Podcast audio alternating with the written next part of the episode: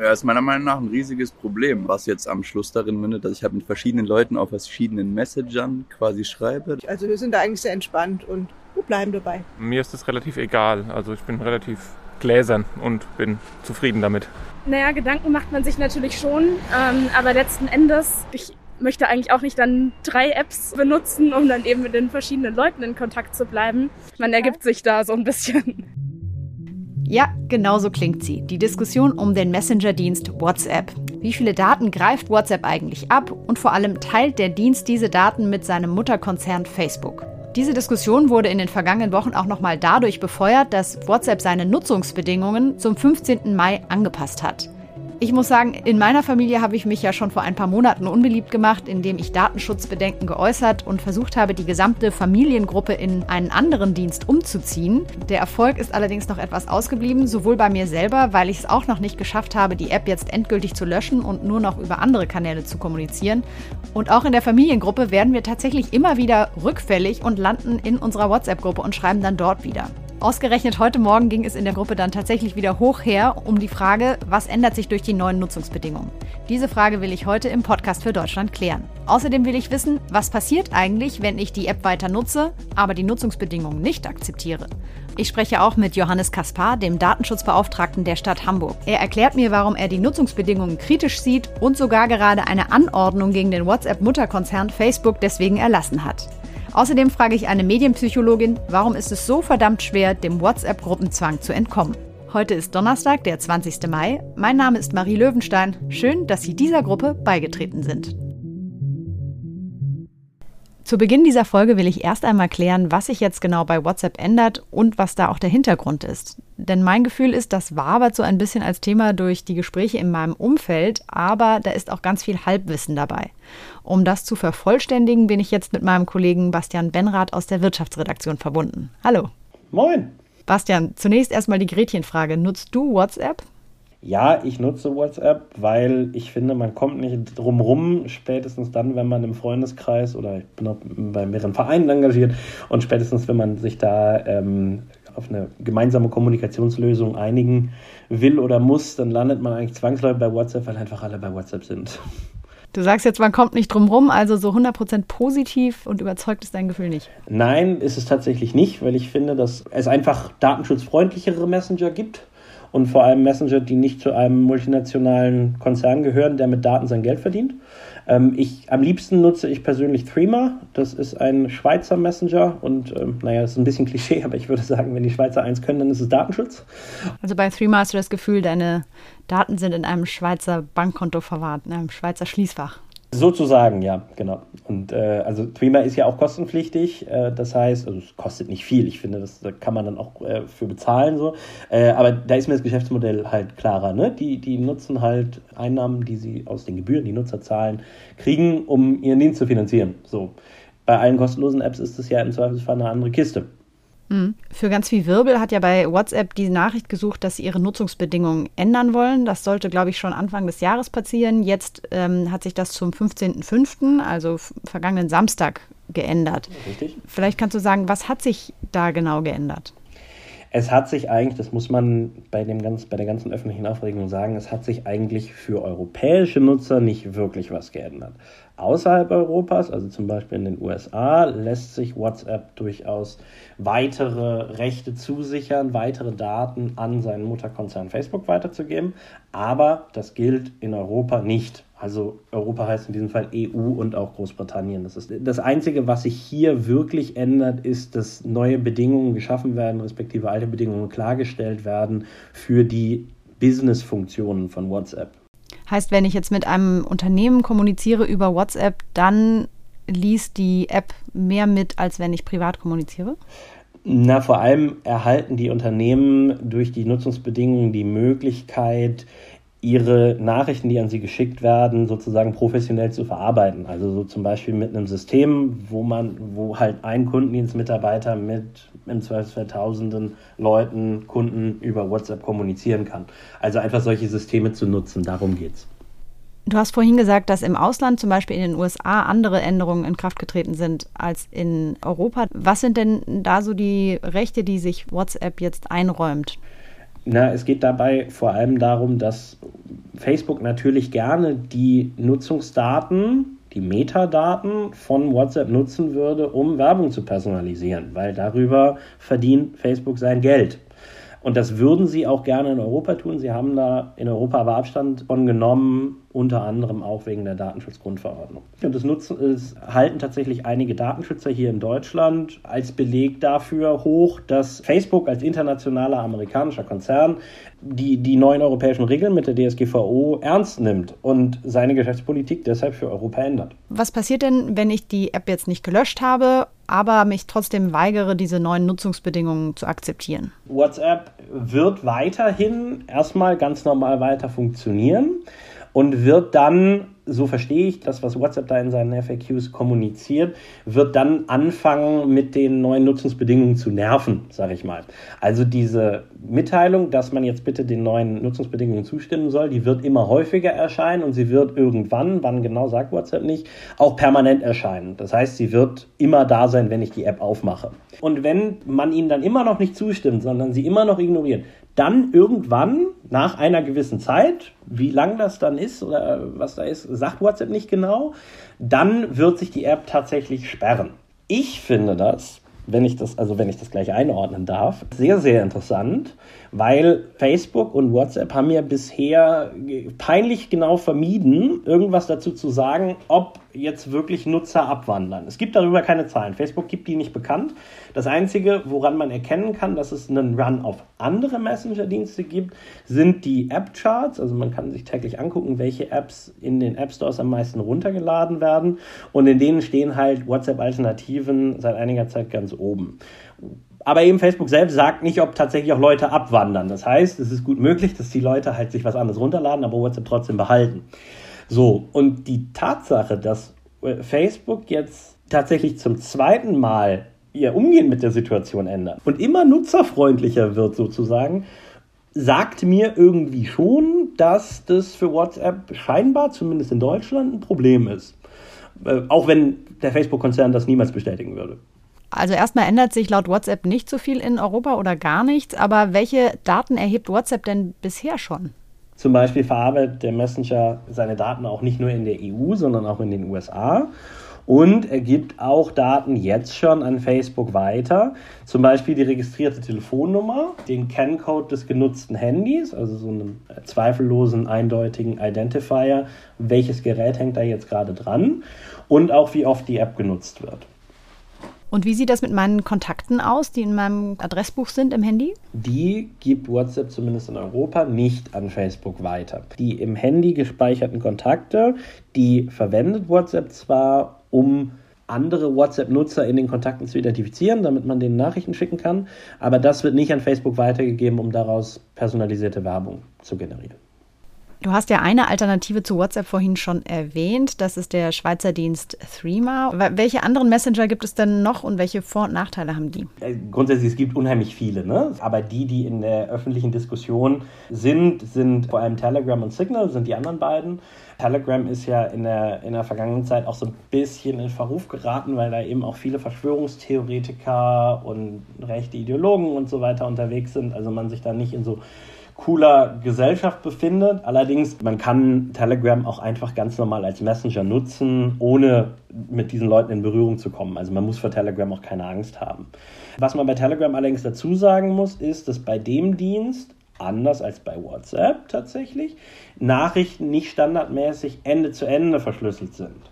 Ende zu Ende Verschlüsselung heißt, die Nachricht wird auf dem Gerät des Senders verschlüsselt, geht durchs Netz und wird aus auf dem Gerät des Empfängers wieder entschlüsselt. Das heißt, es kann da keiner reingucken. Auch bei WhatsApp, der Facebook-Konzern nicht. Bei Telegram kann man das auch einstellen, sogenannten privaten Chats, aber grundsätzlich ist es erstmal nicht aktiviert. Das heißt, Telegram ist, auch wenn es nicht zum Facebook-Konzern gehört, eine App, die ein standardmäßig zumindest ein niedrigeres Schutzniveau für Leute bereitstellt, denen die Privatsphäre ihrer Unterhaltung wichtig ist. Mhm. Und dann gibt es ja noch Signal. Was, was steckt da dahinter? Mhm. Das ist ein Messenger, der von einer amerikanischen gemeinnützigen Stiftung getragen wird, also seine Wurzeln in Amerika hat. Der ist prominent seinerzeit von Edward Snowden empfohlen worden. Auch viele Datenschutzaktivisten ähm, empfehlen den.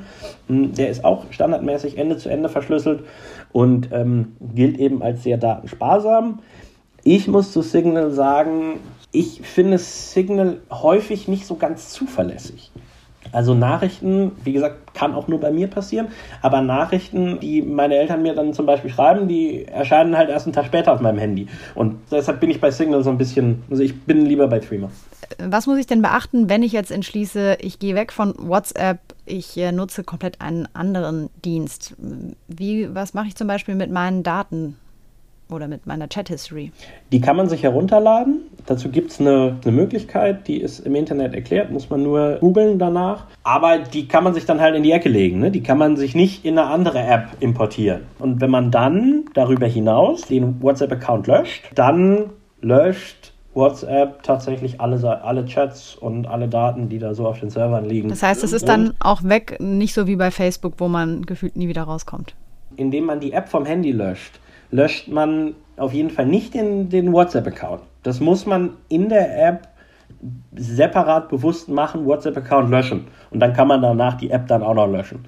Aber also man, man kommt nicht von WhatsApp weg, indem man einfach nur die App vom Handy löscht. Dann behält WhatsApp die Daten. Aber es gibt Berichte darüber, dass bei Leuten, die WhatsApp einmal gelöscht haben und sich dann ein Jahr später dafür entschieden haben, ja, ich möchte jetzt doch zurück und haben sich wieder runtergeladen und zack war die Chat-History wieder da, wo man sich so denkt, hm, komisch, ich dachte, ihr hättet die gelöscht.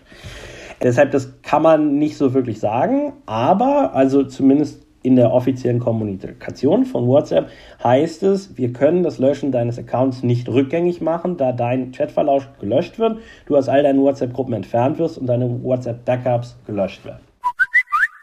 Die aktuellen Download-Charts bei den Messenger-Diensten zeigen es, viele Menschen überlegen sich jetzt gerade, zu anderen Messenger-Diensten zu wechseln.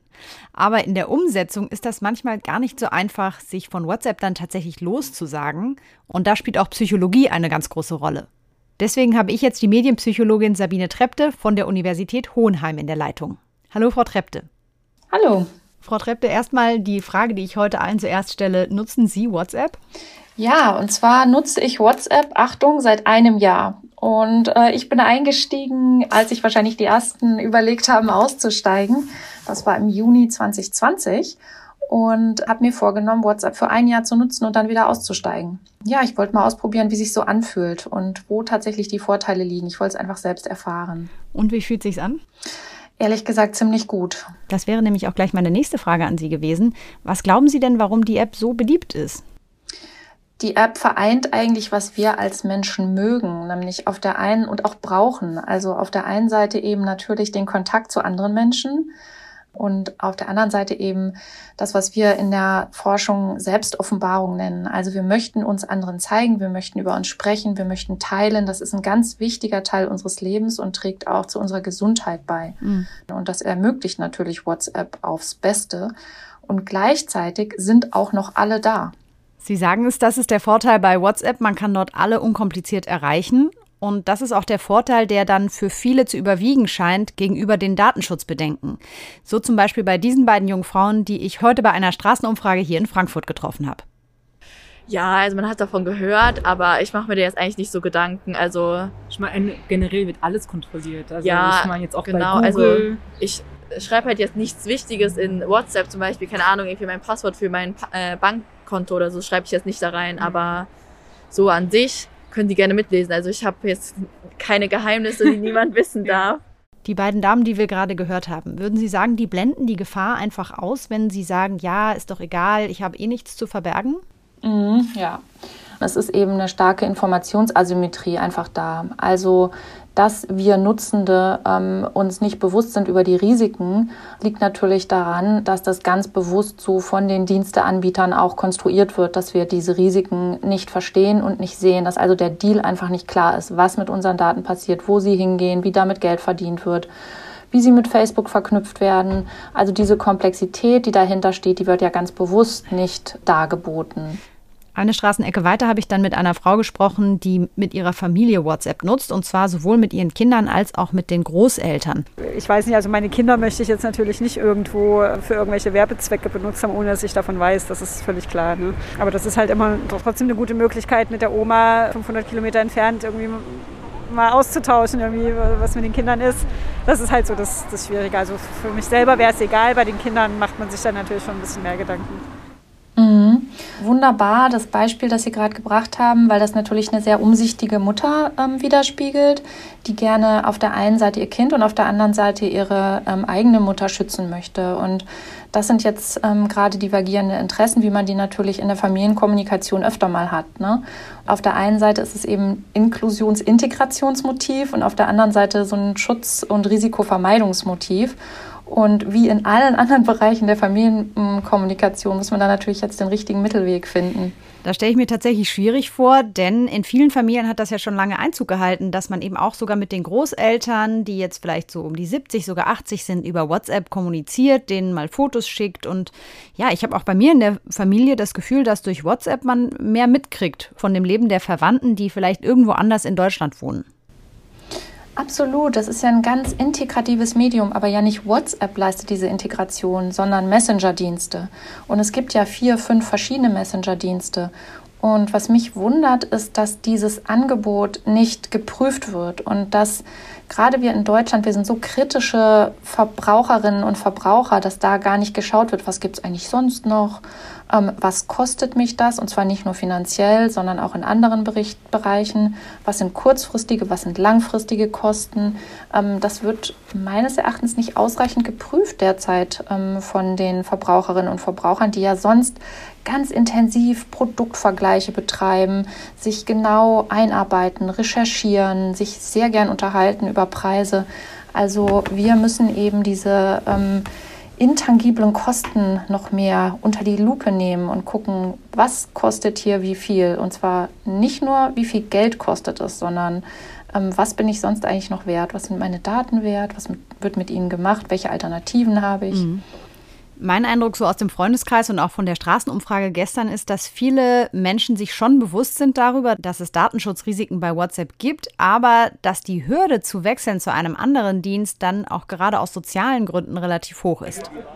Ich hatte ganz am Anfang andere Optionen eruiert, aber letztendlich bin ich doch bei WhatsApp geblieben, weil einfach alle Freunde dort sind und äh, die Nutzung einfach sehr angenehm ist und äh, deswegen mache ich mir im Moment nicht so viele Gedanken ja, ist die Bequemlichkeit, ähm, dass halt alle dort sind bei dem Anbieter und dass man es schon gewohnt ist und schon auf dem Handy installiert hat und ja, es halt eben andere Optionen zwar gibt, aber man weiß ja nicht, wohin die Freunde wechseln und man will ja dann unter Umständen nicht fünf verschiedene Apps auf dem Handy haben, um dann halt mit den jeweiligen Personen irgendwie zu kommunizieren. Also ich finde das auch total schwierig.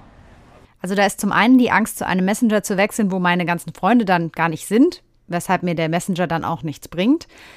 Manchmal habe ich das Gefühl, spielt es aber auch eine große Rolle, dass man in so einer Gruppe, in einer Freundesgruppe jetzt nicht der Spielverderber sein möchte, der jetzt diese Datenschutzbedenken anbringt. Was spielt sich da aus psychologischer Sicht ab, würden Sie sagen?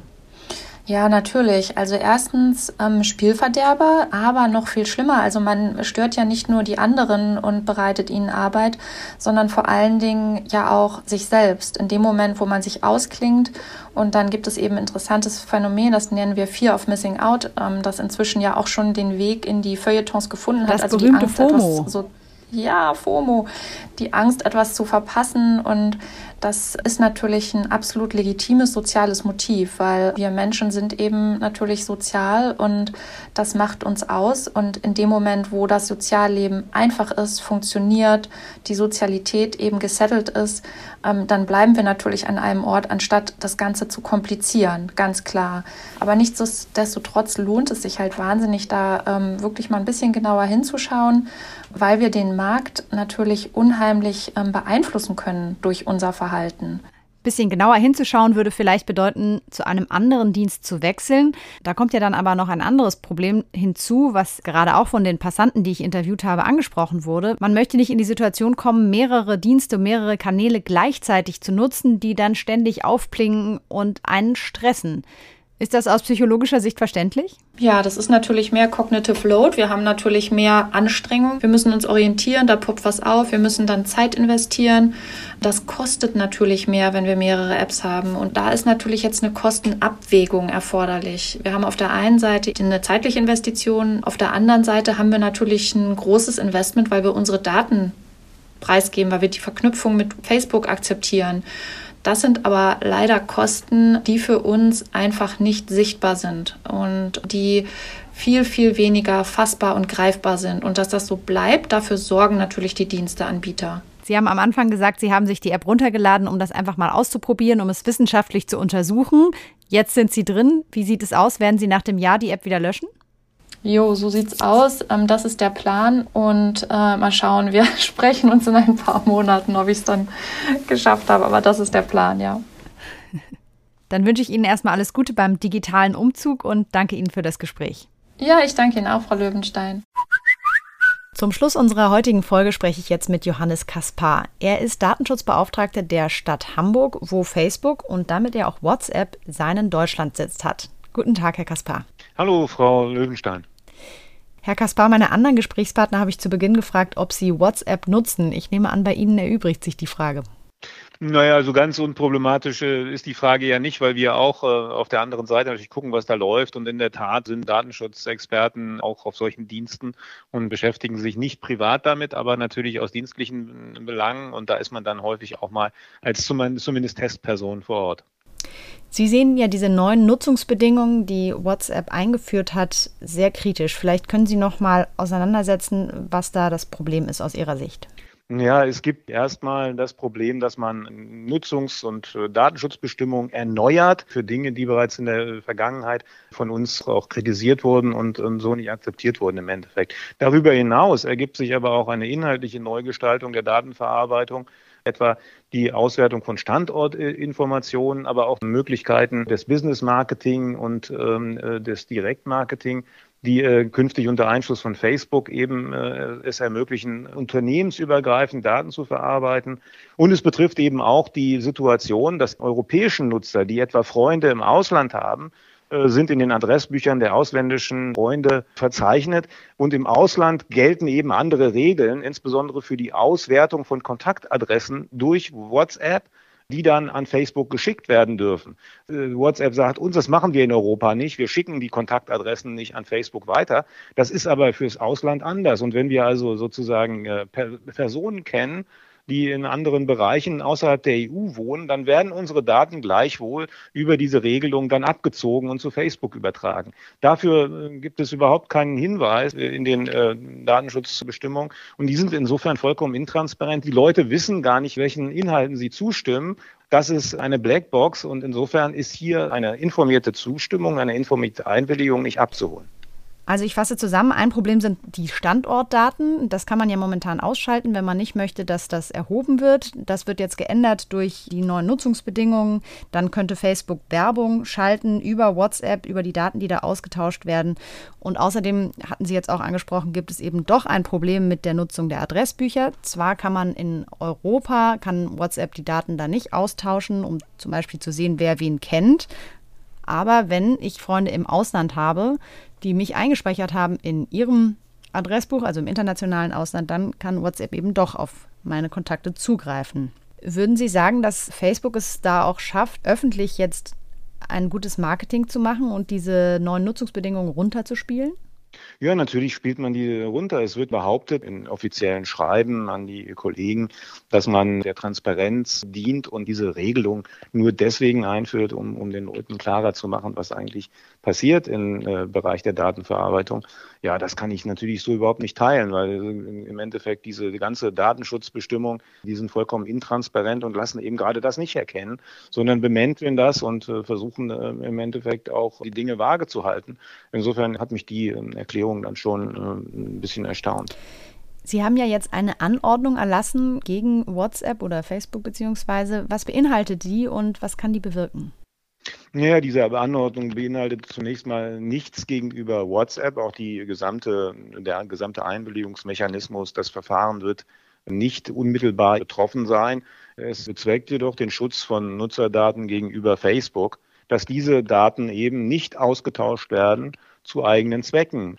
Ähm, wir gehen tatsächlich davon aus, dass eine äh, riesige Menge von Daten von WhatsApp schon bei Facebook liegt. Das ist auch deutlich von äh, WhatsApp immer wieder gesagt worden. Wo die Auftragsdatenverarbeitung aber aufhört und die eigene äh, Datenverarbeitung, die gemein, zu gemeinsamen oder zumindest eigenen Zwecken beginnt, das ist eben die große Frage und das bleibt vollkommen unklar. Und insofern ist bereits heute davon auszugehen, dass die wesentlichen Daten die WhatsApp hat, schon bei Facebook liegen. Und wir müssen ganz klar sicherstellen, dass die eben wirklich nur zu den Zwecken verwendet werden, zu denen eben WhatsApp äh, sie äh, dorthin gibt, um ihr, ihre Dienste bereitstellen zu können. Alles, was darüber hinausgeht, ist mit dieser Regelung nicht mehr möglich und mit dieser Anordnung auch unzulässig. Facebook sitzt ja nicht in Deutschland, sondern in Irland. Was müsste denn auch auf europäischer Ebene geschehen, um die Daten der Nutzer da jetzt noch besser zu schützen? Naja, das ist doch ganz klar. Wir können natürlich mit einer deutschen Anordnung hier nicht sehr weit kommen. Wir haben ja eine Beschränkung auf drei Monate zeitlich und territorial eben auf äh, die nationalen Nutzer.